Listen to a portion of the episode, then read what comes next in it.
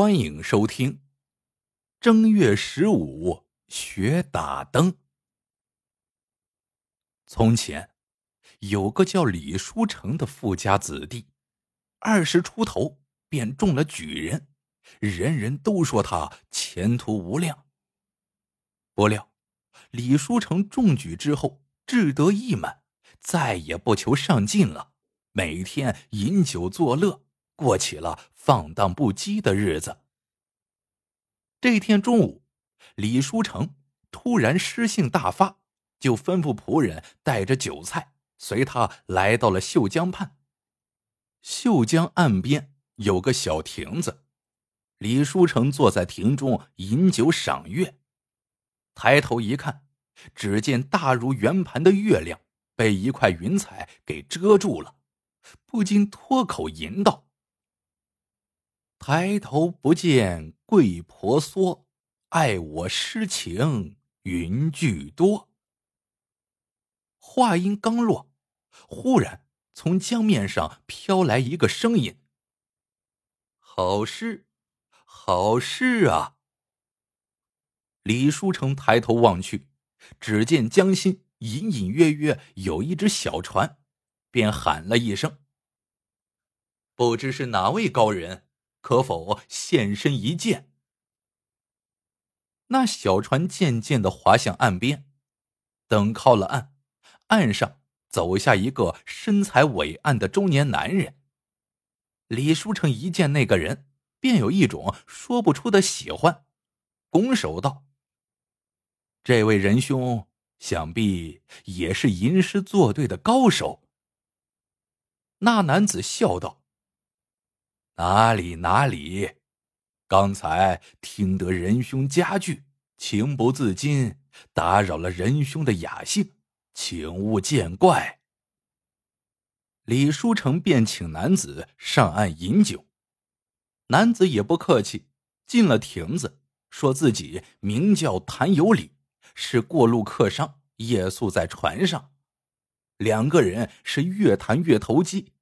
李书成便邀请谭有礼到家中小住几天，不料谭有礼拒绝了。李兄，我们一见如故，可我还有要紧的事情要做，不敢停留。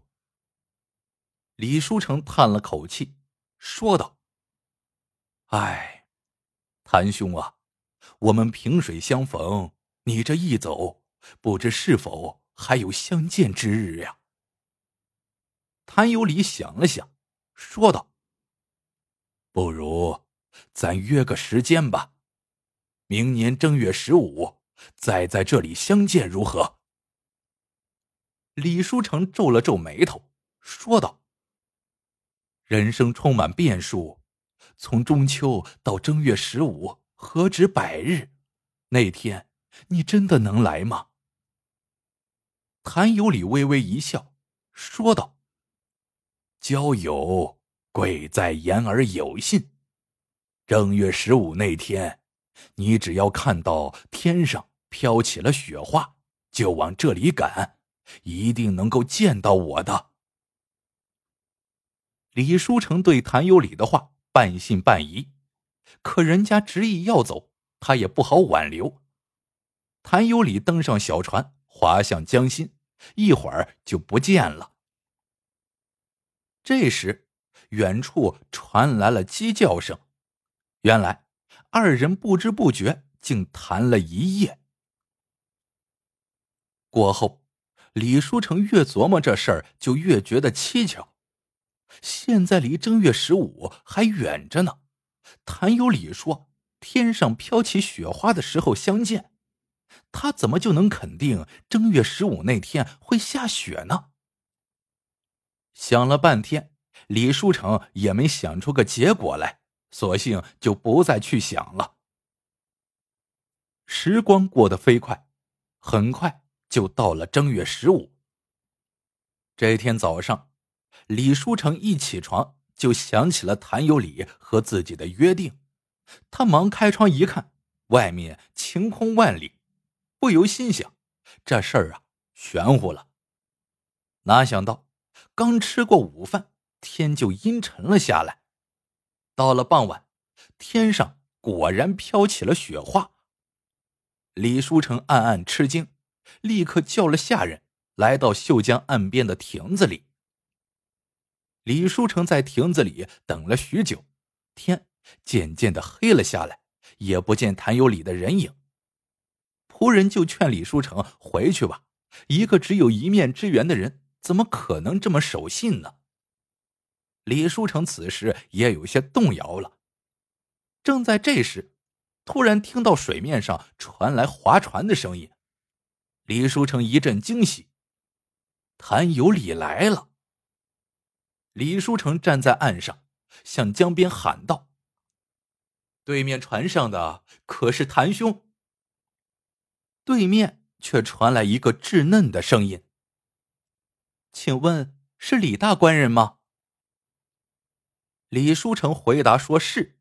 说话间，小船到了岸边，只见船上站着一个小孩，很有礼貌的向李书成抱拳拱手，说道：“奉我家主人谭有礼之命，前来接李大官人到对岸饮酒畅谈。”李书成一高兴，也没多想，抬腿就向船上走去。刚要上船，只听见轰隆一声。河里掀起了一道水柱，水花四溅，从水里跳出一个人影来，对那个小孩说：“大胆书童，竟敢背着我出来作恶！”那书童吓得打了个激灵，对那个人影说道：“主人，既然你不忍心下手，不如把他交给我吧，谁不想早日脱生啊？”那个人影说。胡说！我对你说过多少次了，不要害人，难道你都忘了吗？李书成定下神来一看，那个人影竟然就是谭有礼。此时，谭有礼就这么站在水面上，李书成简直不敢相信自己的眼睛。书童对谭有礼鞠了一躬，说道：“主人。”我已跟随你五十多年，咱们主仆的情分也尽了，这次恕我不能从命。说着，伸手就拽住李书成，直往水里拉。李书成吓得魂飞天外，眼看就要被书童拉下水，谭有礼突然上前与书童搏打在一起，从岸上打到水里，溅起无数的水花，最后又都沉到水里。没了声音。李书成呆若木鸡的站在岸边，一个仆人战战兢兢的说：“主人，我们是碰见妖怪了。现在是冰封期，整个江面都结冰了，哪能划船呢？你看刚才那两个人从水里冒出来，又进了水里，这不是妖怪又是什么呀？”李书成此时也醒悟了过来。慌忙转身要走，这时忽听浪花翻滚，谭有礼又从水中现身了。他向李书成躬身施了一礼，说道：“李兄，你受惊了。”李书成指着谭有礼，结结巴巴的说：“、你是人是鬼呀？”谭有礼说：“实不相瞒。”我就是这秀江里的一个水鬼。五十年前，我上京赶考，从这里路过，不想在江上翻了船。李书成更害怕了，说道：“你不要害我，我们萍水相逢，无怨无仇。”谭有礼说：“放心吧，李兄，我若害你。”八月十五，你就已经做了水鬼了。谭有礼告诉李书成，做了水鬼，只有把别人拉下水顶替自己，才有机会投胎转世。这条江里的水鬼一年有两次投胎机会，一次是八月十五，一次是正月十五。他做水鬼之后，不忍心把那些无辜的人拉下水。一次次的坐失良机，在江里一熬就是五十个年头。八月十五那日，我听到你吟诗，于是就动了惺惺相惜之心，便来与你会面。今年正月十五是我最后一次投胎的机会，如果不把人拉下水，我就要永远做水鬼了。刚才我没有露面，就是怕见到你之后会忍不住把你拉下水。可是没有想到，我的书童竟然忍不住了。这也不能怪他，他陪我。在江底待了五十年了，也不容易。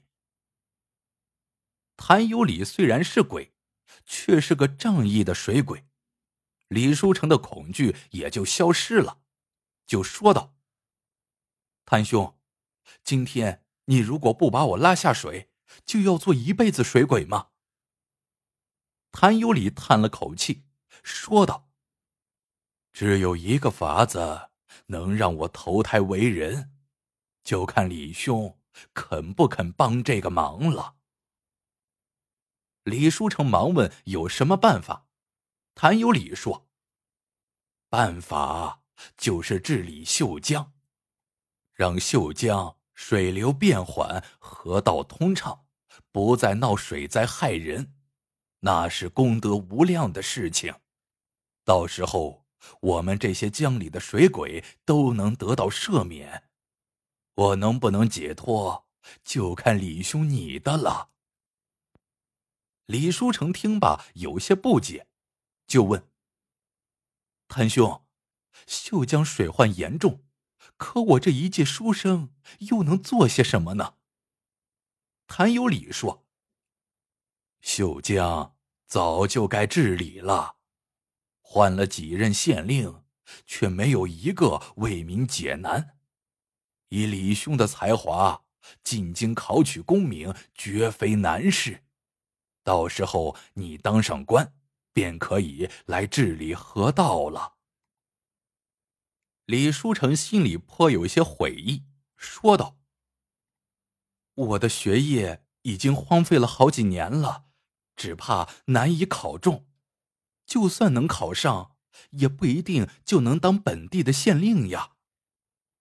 谭有礼却说：“你可知道我为什么约你正月十五相见？还知道这一天一定会下雪吗？”这正是李书成心里疑惑的，忙问为什么。谭有礼说：“这很简单。”我们老祖宗传下了一句谚语，叫“八月十五云遮月，正月十五雪打灯”。去年八月十五云遮月，你还做了诗句；今年的正月十五果然是大雪漫天。你想，老天爷都这么守信用，何况是人呢？只要你答应我，我相信你一定能够做到。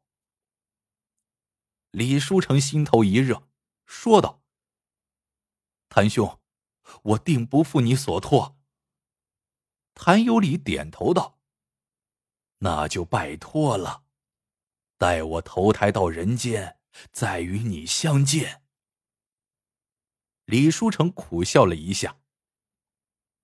茫茫人海，你若投胎，还不知会投生在哪里，我们再见也就难了。谭有礼却说：“大丈夫一诺千金，日后定能相见。”说罢，他向李书成深施一礼，便沉入水中不见了。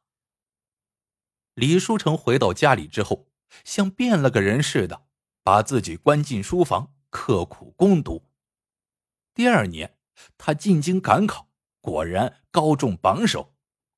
皇上钦点他入翰林院，可他却再三恳求，只求回老家做一个小小的县令。李书成到任之后，头一件事便是治理秀江，结果一呼百应。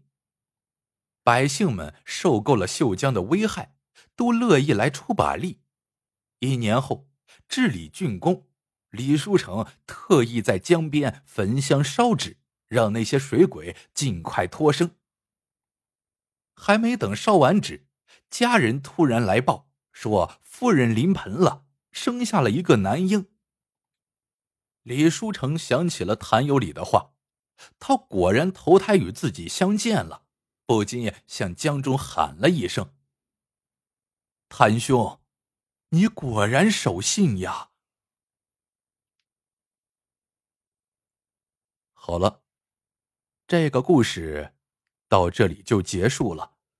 喜欢的朋友们记得点赞、评论、收藏，感谢您的收听。我们下个故事见。